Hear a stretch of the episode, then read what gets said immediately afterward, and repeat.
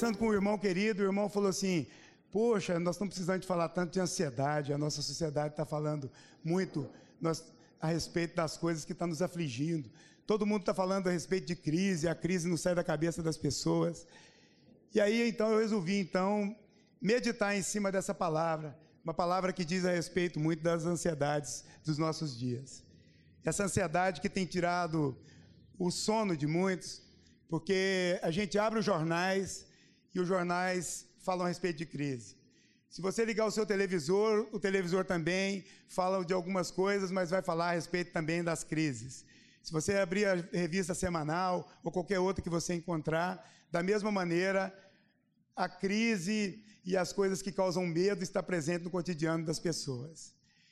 E então eu fiquei meditando e falei: será por que, que as pessoas ainda temem? Será por que, nós não conseguimos colocar 100% da nossa fé em ação? Se Deus já provou através de todos os nossos antepassados, os heróis da Bíblia, que em todas as aflições que eles tiveram, ele esteve presente e esteve no seu socorro. Importante dizer que Deus é atemporal.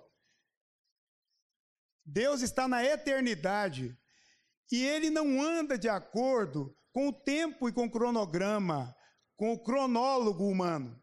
Deus age de acordo com a sua vontade e através de nós ele vem operando a implantação do reino. Então é muito bacana a gente poder confiar num Deus que é Pai, num Deus que primeiro me ama e em me amando decide todas as coisas ao meu respeito. É maravilhoso poder confiar em quem gosta da gente e quer o melhor para nós. É muito bacana saber que nós temos um Pai, que é o nosso Criador, e que habita acima de tudo e de todos. Portanto, com uma visão privilegiada a respeito das coisas e dos fatos que estão acontecendo. E se Ele sabe e quer, e Ele tem o melhor para cada um de nós, logo a nossa ansiedade deve ser dissipada. Eu não preciso andar ansioso com coisa alguma. Eu não preciso temer a coisa alguma, porque o amor perfeito, diz a Bíblia, lança fora todo medo. E se o amor perfeito lança fora o medo, e se o amor perfeito habita dentro de mim e de você, e se nós somos um com Ele, assim como Ele é um com o Pai, nós não temos que temer nada a respeito do nosso cotidiano. O nosso dia a dia já está cravado, está guardado em Cristo. Então nós não precisamos andar ansiosos por coisa alguma, por situação nenhuma que nos aflija. O nosso reino é atemporal. O nosso reino é o mesmo reino daquele que nos criou e daquele que nos formou. Não agora, mas lá no ventre da minha mãe e da sua mãe. Já tinha um plano e já tem um plano ao meu e ao seu respeito. E isso é maravilhoso. Isso nos dá conforto, isso nos dá segurança. Nós andamos na segurança de Deus por isso, porque nós sabemos que aquele que olha por mim, aquele que me ama verdadeiramente antes que meu pai me amasse, já programou para que tudo dê certo na minha vida e na sua vida. Amém, queridos? Aí eu fico pensando é, nas crises e no medo que nós temos de crise. E logo me vem o ensinamento todas as vezes que eu estou lendo a respeito dos heróis e das pessoas da Bíblia. Todos, todos os nossos heróis, todos os personagens que a Bíblia relata tiveram crises e crises profundas. E em todas essas crises, Deus estava ali muito mais como um pai amoroso, conselheiro, bom ensinador, verdadeiro mestre, ensinando para todos aqueles que estavam lá como deveriam se portar no seu dia a dia. Ele fez isso lá com Abraão, tirando Abraão da sua zona de conforto, do meio de seus parentes, do lugar onde para ele era peculiar e aonde deixava tudo tranquilo, e mandou que Abraão andasse, saísse do meio dos seus parentes da parentela. Da mesma forma, ele pega um príncipe que havia tido uma crise quando criança, levado a um palácio, depois provoca uma crise de 40 anos. Esse príncipe, Moisés, vai ao deserto, vive numa crise longa. Quando as coisas estão acalmando, ele provoca outra crise, para que ele se torne o libertador do povo judeu. Depois, se nós olharmos para os outros exemplos da Bíblia, muitas vezes nós falamos assim: puxa vida, como eu, como eu gostaria, como eu queria de fato ser um Daniel da Bíblia. Mas às vezes eu tenho a sensação de que a gente quer ser Daniel sem o leão da cova e sem querer passar por aquela cova.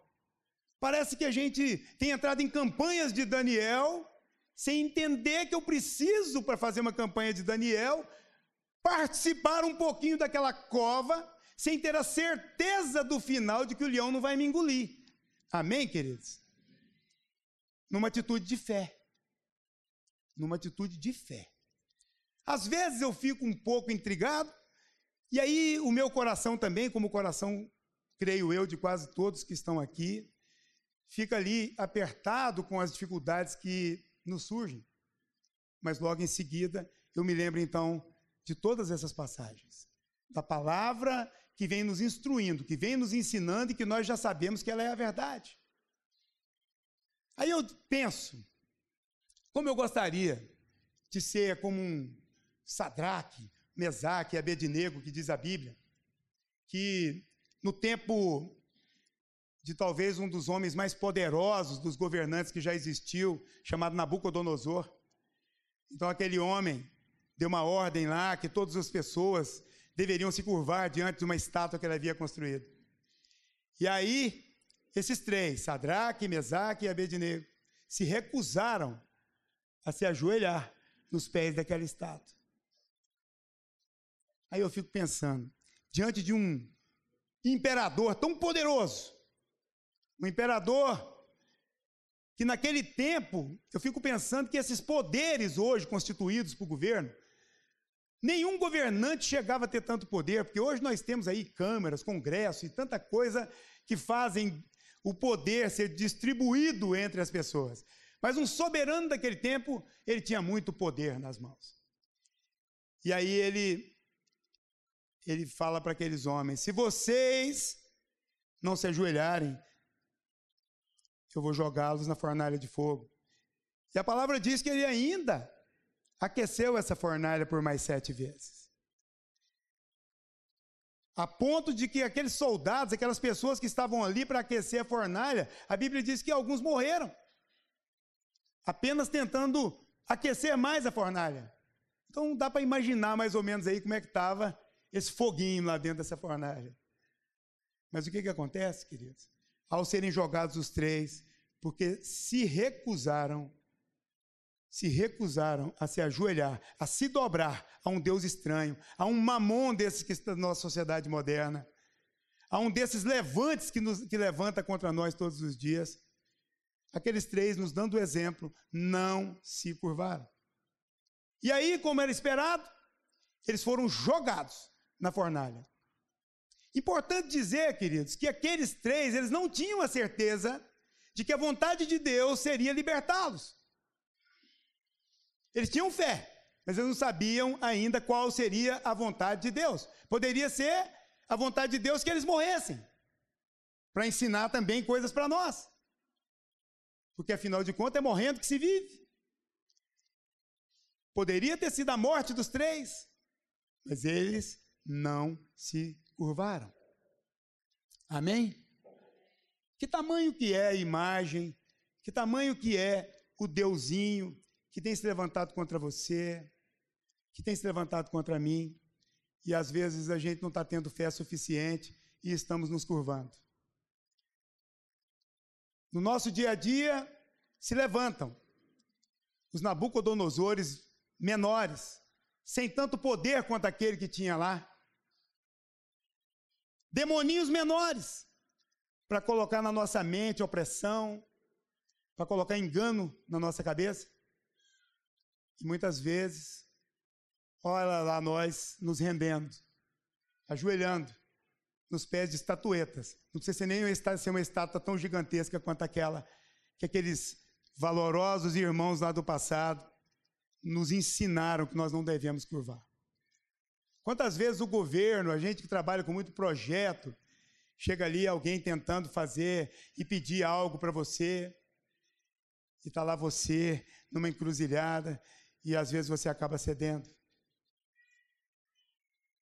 Mas a palavra de Deus disse que nem sequer as vestes brancas daqueles três que foram jogadas naquela fornalha aquecida três vezes, sequer ficou chamuscada. Sequer ficou chamuscada com carvão ou com cinza. E ainda assim, o Nabucodonosor olhou e falou assim: Olha, não eram três os que nós jogamos lá, mas eu vejo o quarto homem, e o quarto homem tem o aspecto dos deuses. Amém, queridos?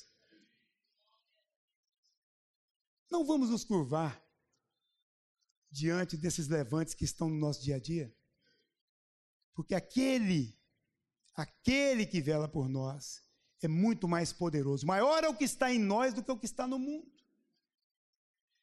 Então nós não devemos carregar essa ansiedade, esse medo, essa coisa de quem não tem fé, porque aquele que nos criou nos dá a certeza de que está conosco. E ele estando conosco, nós temos a certeza de que tudo irá bem. Não tem como não ir bem. Eu não tenho dúvida hoje a respeito dessas coisas, e eu já tive muitas dúvidas a respeito disso, por isso eu resolvi compartilhar isso com vocês. É tremendo a gente saber que o mais importante nas nossas vidas é a mudança da nossa mente. Quando Deus vem num texto desse aqui, o Espírito Santo, através de Paulo, falando a respeito dessas coisas, ele quer nos mostrar como, de que forma nós deveremos caminhar no nosso dia a dia mesmo, no nosso cotidiano. Não é um cotidiano que se passou lá no tempo da Babilônia antiga. Mas Deus, tá no, Deus é atemporal, Ele está falando conosco hoje, agora e aqui. Deus está agora falando para mim e para você que nós não precisamos ter medo de coisa alguma, que Ele é o amor e esse amor afugenta o medo. Que Ele chegando quando os discípulos, os apóstolos estavam com medo porque Ele havia sido crucificado, Ele chegando, Ele dá a paz, Ele diz: A paz seja convosco. Hoje eu quero repetir esse gesto, esse texto aqui. A paz, queridos, seja convosco. A paz seja convosco. E ele nos comissionou a partir disso para irmos e contar essas novidades, contar a respeito do que é importante verdadeiramente, porque nós estamos colocando o grau da importância invertido. As pessoas foram feitas, criadas por Deus para serem amadas, e as coisas foram feitas para serem usadas. E aí a gente inverteu essa ótica e nós estamos agora amando coisas e usando pessoas, invertendo o que Deus fez. As pessoas, queridos, elas foram feitas para serem amadas. Nós temos que entender isso. Nós temos que viver nessa comunhão, aprender a viver dessa forma. E as coisas, a Bíblia mesmo diz lá em Mateus 6,33, e as demais coisas vos serão acrescentadas. Está citando que as demais, como se elas tivessem mesmo, de verdade, menos importância dizendo que se você procurar, se eu procurar o reino de Deus, se eu buscar esse reino, esse reino será implantado. Primeiro no meu coração, depois no coração dos meus irmãos, no coração dos meus irmãos, e aí depois no meu coração. E esse compartilhar dessa vida vai fazendo com que eu, de fé em fé, de glória em glória, atinja a estatura do varão perfeito, que é Cristo Jesus. Muitas vezes, no meio de uma crise, no meio de uma dificuldade como essa que nós estamos falando, e nós não queremos ser ignorantes a esse respeito, estamos vivendo tempos difíceis no Brasil. A gente fica querendo muitas vezes que essa tempestade não tivesse vindo. Mas nós estamos diante daquele que acalmou e acalma a tempestade, querido. Muitas vezes Não é a tempestade que precisa ser acalmada. Mas às vezes o que precisa ser acalmado é um marinheiro. E os marinheiros aqui de plantão, eu tenho uma palavra para vocês. Deus hoje traz paz para vocês.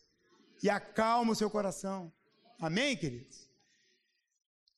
E se ainda Deus perceber que a solução não está em acalmar a tempestade, muito menos acalmar o marinheiro, Deus é aquele que já te ensinou a nadar. Então é a sua vez. Lance a sua mão nas águas e comece a fazer. Porque o Senhor já me capacitou e já te capacitou para essa realização. Não deixem, não tenham medo.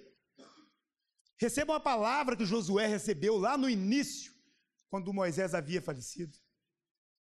Ser forte e corajoso. Essa é a palavra. Nós temos que ser forte e corajosos. Esses tempos agora é um sofisma. Sofisma é aquela coisa, aquela mentira com aparência de verdade. Quem governa o nosso reino, quem governa o reino dessas pessoas que estão aqui, não é os governantes que nós estamos vendo aqui. Mas quem governa, quem nos governa, é Jesus Cristo de Nazaré, é o Espírito Santo do Senhor. E Ele está aqui para mudar a minha sorte e a sua sorte. Ele está aqui para nos dar segurança.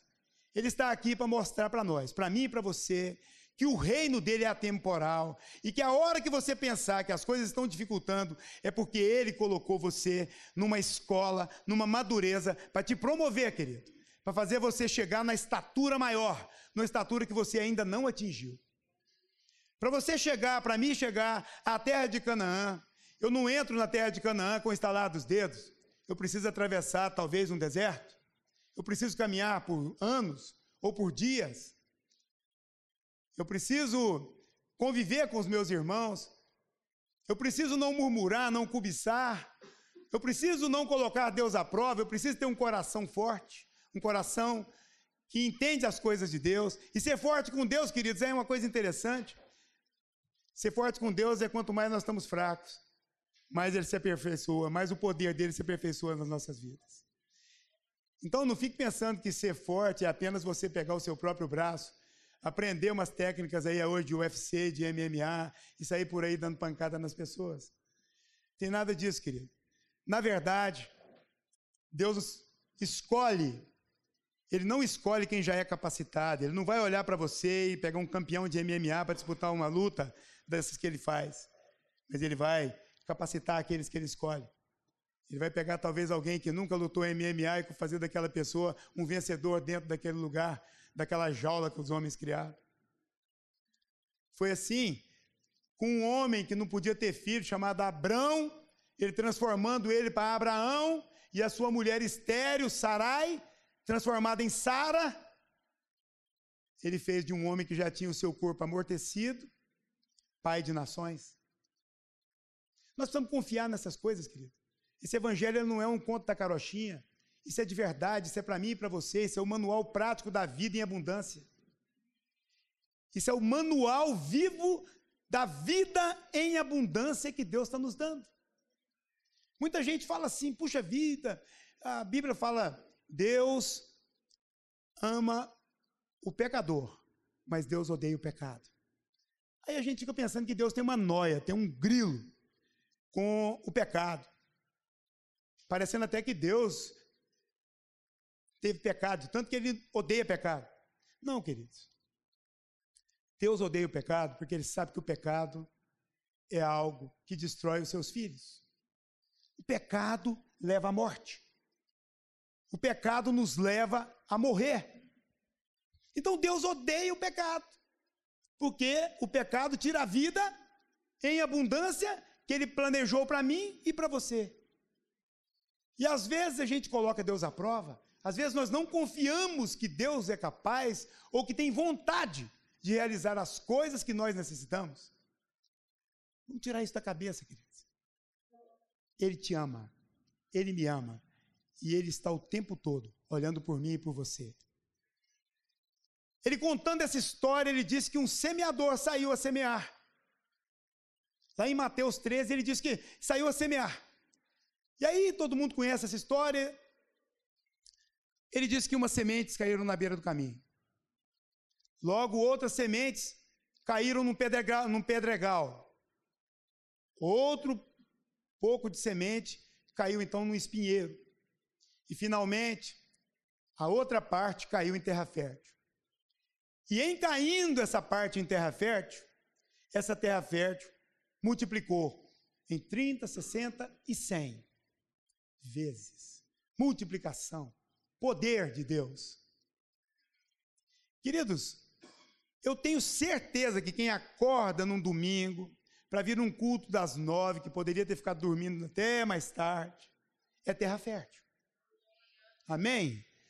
Alguém de vocês tem dúvida a respeito disso? Tem certeza que não? Então nós estamos aqui diante de terra fértil. Terra que o Senhor, o semeador, plantou e está germinando, e está frutificando, e vai frutificar muito mais ainda. Aí eu estava pensando a respeito dessa parábola e pensando, o que é que Deus está falando conosco a respeito de uma parábola assim? E aí então Deus estava me revelando coisas interessantes. Essa terra fértil, que multiplica 30, 60 e 100, essa terra precisa ser fértil, a ponto de produzir tanto que mesmo a terra que está escondida, improdutiva, afogando a semente que cai nela, como a do espinheiro, da semente que caiu lá no meio dos espinhos, seja de alguma maneira tocada por aquela terra que de tanto produzir, de tanto sair semente produtiva, de tanto dar fruto, começa a cair tanta semente nesse espinheiro, que o espinheiro deixa de ser espinheiro e se torna também terra fértil. Da mesma maneira que o espinheiro não existindo mais, os cuidados da vida não existindo mais, é então aquela que Jesus Cristo explicou, como a semente que caiu na pedra, no pedregulho, por não ter raiz suficiente, ela primeiro ficava alegrinha e achava que tinha entendido tudo, logo no segundo momento ela se apagava e ia se apagando.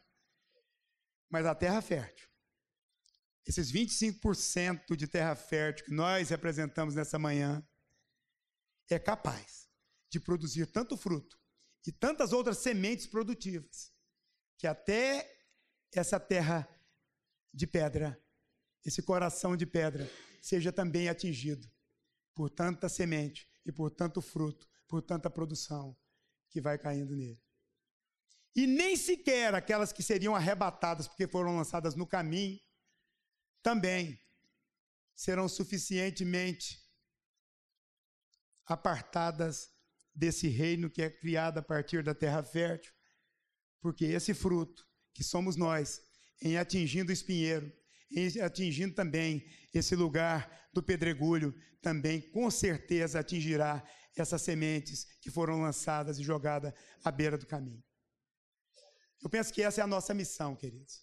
Essa terra fértil que está aqui, ela não pode ser a terra fértil covarde.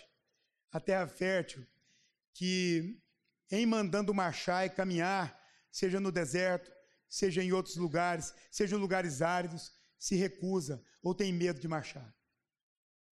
Nós somos terra fértil e nós temos que ser resposta para a sociedade. Nós temos que ser responsivos para a sociedade. Nós temos que ser aquilo que a sociedade está querendo, almejando ouvir. Não tem outro para falar o que a sociedade precisa ouvir, senão nós que estamos aqui nessa plenária. Essa terra fértil, ela veio para dar fruto. E não pode ser confundida apenas com pão como alimento que ela é, mas ela precisa gerar semente. Porque, em outra palavra, o Senhor disse que aquele homem que disse que agora faria um outro celeiro e confundiu o que poderia ser transformado em semente e plantado novamente, mas ele queria guardar para si, para sua alma descansar. Deus disse: Pobre homem, sua alma será requerida ou foi requerida nesta mesma noite. Amém, queridos? Então nós não vamos ser figueira infrutífera, nós vamos ser daqueles que produzem de 30, de 60 e de 100. Nós não seremos covardes, porque nós somos descendentes de Abraão. Nós somos daqueles que sabemos que o deserto só existe para que seja alcançada a Canaã. Amém, queridos? O deserto só existe para que eu chegue num lugar de perfeição, num lugar onde Deus está nos levando para que você e as suas necessidades sejam plenamente atendidas. Amém, queridos? Então nós não temos hoje que andar com o nosso coração ansioso, mas tudo que é puro, tudo que é honesto, tudo que é de boa fama, tudo que é verdadeiro, nisso pensais. E não vos conformeis com esse mundo, mas transformai-vos pela renovação da vossa mente, para que podeis experimentar qual seja a boa, perfeita e agradável vontade de Deus. A única maneira que eu e você temos para nós mudarmos todo o estado de coisa que está acontecendo nesse momento e nesse tempo, é nós renovarmos a nossa mente pelo poder de Deus. É nós chegarmos pelo poder de Deus e entender que é maior o que está em nós do que o que está no mundo. Vocês já pararam para pensar nesse calor esses dias que está fazendo?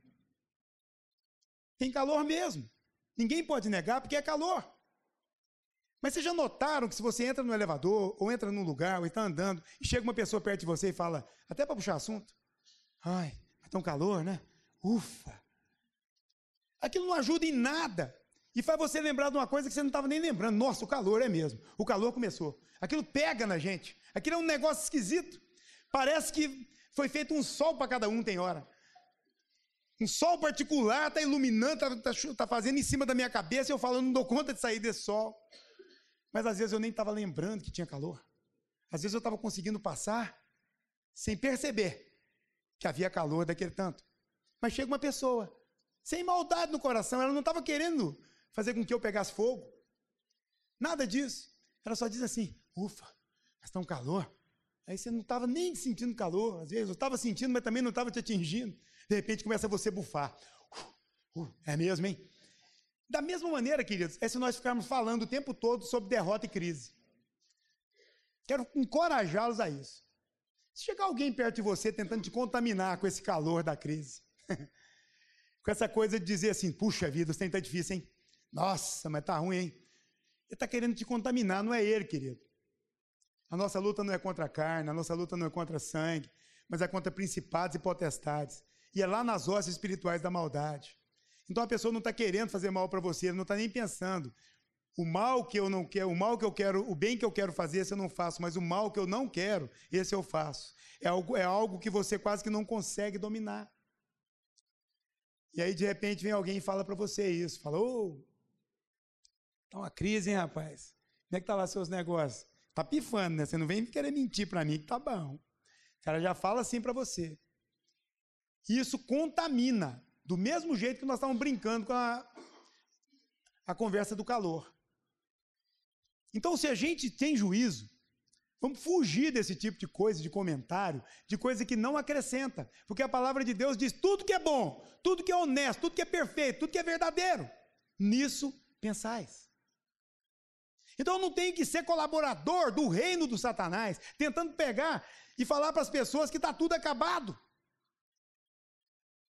mas eu tenho que ser aquele que tem o tempo todo uma palavra de alento, uma palavra de encorajamento. Porque eu sou Alice no País das Maravilhas? Não! Porque eu conheço a verdade verdadeira. E as coisas reais são aquelas invisíveis. As coisas mais verdadeiras e reais são aquelas que o homem não pode ver.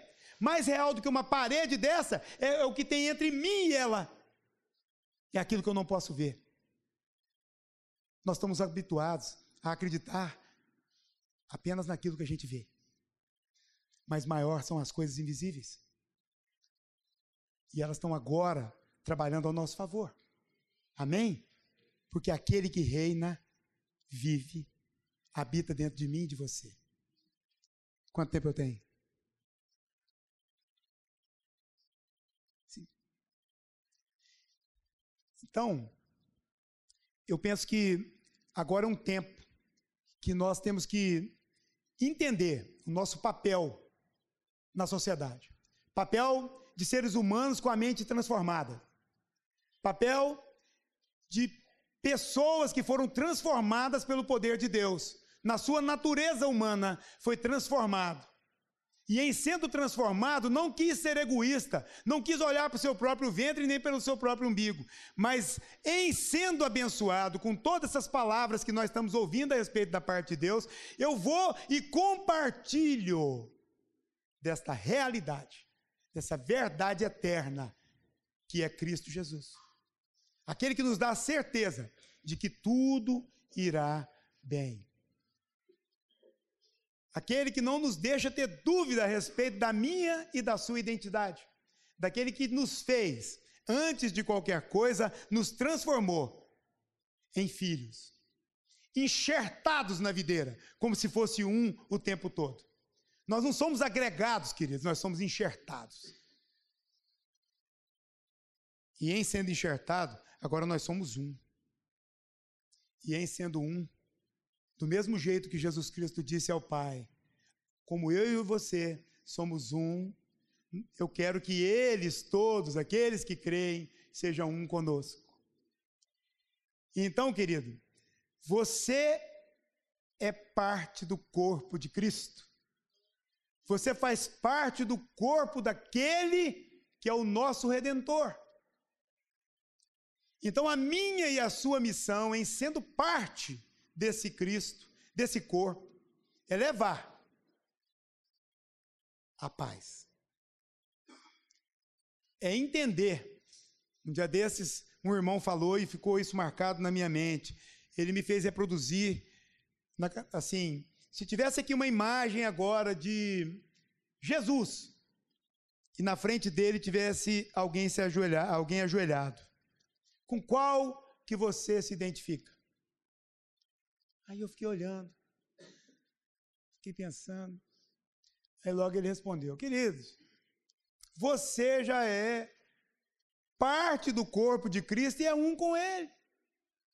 Então você agora não é aquele que fica ajoelhado na frente dele, mas você agora é um agente de milagres. Você agora é parte do corpo de Cristo. Sendo parte do corpo de Cristo, nós não podemos nos afugentar, fugir da missão que foi nos dada. Ide e pregai o evangelho a toda criatura. E aquele que crer e for batizado será salvo, mas aquele que não crer será condenado. Isso é Bíblia, querido. Muitas vezes nós temos medo de falar isso para as pessoas, mas essa é a realidade eterna. E nós temos que falar. Mesmo que isso não seja simpático, mesmo que isso não seja que as pessoas queiram ouvir. Mas essa é a verdade. Aquele que crê será salvo. Você crê? Glória a Deus. Eu creio. Eu creio. Antes eu não cria. Antes eu pensava que a Bíblia, sei lá, era um livro escrito por homens. E esses homens, então, lá no momento das suas aflições, como todos nós passamos, foi lá escrever uma coisa. E eu pensava, como é que um, um homem foi, saiu de dentro de, uma, de um grande peixe, que a gente falava que era uma baleia? Como é que essa baleia foi capaz de engolir esse homem e fazer esse homem habitar lá dentro, como foi Jonas? Aí hoje, queridos, se a Bíblia tivesse me contando que foi o Jonas que tivesse engolido esse grande peixe ou a baleia, eu acreditaria. Amém? Porque eu sei que isso é verdade. Nem sempre foi assim. Mas Deus é aquele que transforma a mente, o coração do homem. Ele fez isso comigo, ele fez isso com vocês, e tem uma multidão lá fora, desesperançosa, acreditando que a crise está porque a crise é a crise. Ninguém tem mais capacidade do que o cristão de prosperar na crise. Não é porque vai acontecer um milagre de uma hora para outra na sua vida, não, querido. Mas é porque nós possuímos o amor dentro de nós. E para prestar serviço, não tem ninguém melhor para prestar serviço do que aquele que ama. Amém? Se eu e você amar verdadeiramente, não tem concorrente que pode te resistir. Porque o melhor serviço será o seu. Porque você não trabalha para homens, mas trabalha para Deus. Amém, queridos? Então o seu trabalho será o trabalho que todo mundo vai olhar e falar: puxa, o que, que é isso? Eu não posso, mas essa empresa é necessária. Essa empresa não pode deixar de existir. Essa empresa faz algo diferente. Eu nunca vi nada igual. Eu preciso comprar, eu preciso viver perto dessa empresa. Essa empresa é relevante para mim. Lá na minha empresa, nesses dias agora, nós na nossa diretoria lá escrevemos uma, uma coisa. A gente queria. A, a Fundação Dom Cabral está lá fazendo um trabalho conosco. E a gente tinha que fazer aqueles deverzinhos lá, de missão, daquelas coisas que todo mundo aqui conhece. Aí perguntou lá o que, que é que a gente queria de verdade, de fato, qual era a nossa visão. E a gente ficou todo mundo pensando, pensando lá e tal, e tal, e tal. De repente vem uma grande ideia lá.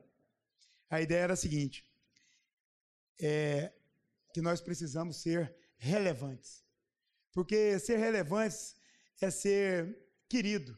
É, ser relevante é aquele que é essencial, imprescindível, é aquele que as pessoas gostariam de ter por perto.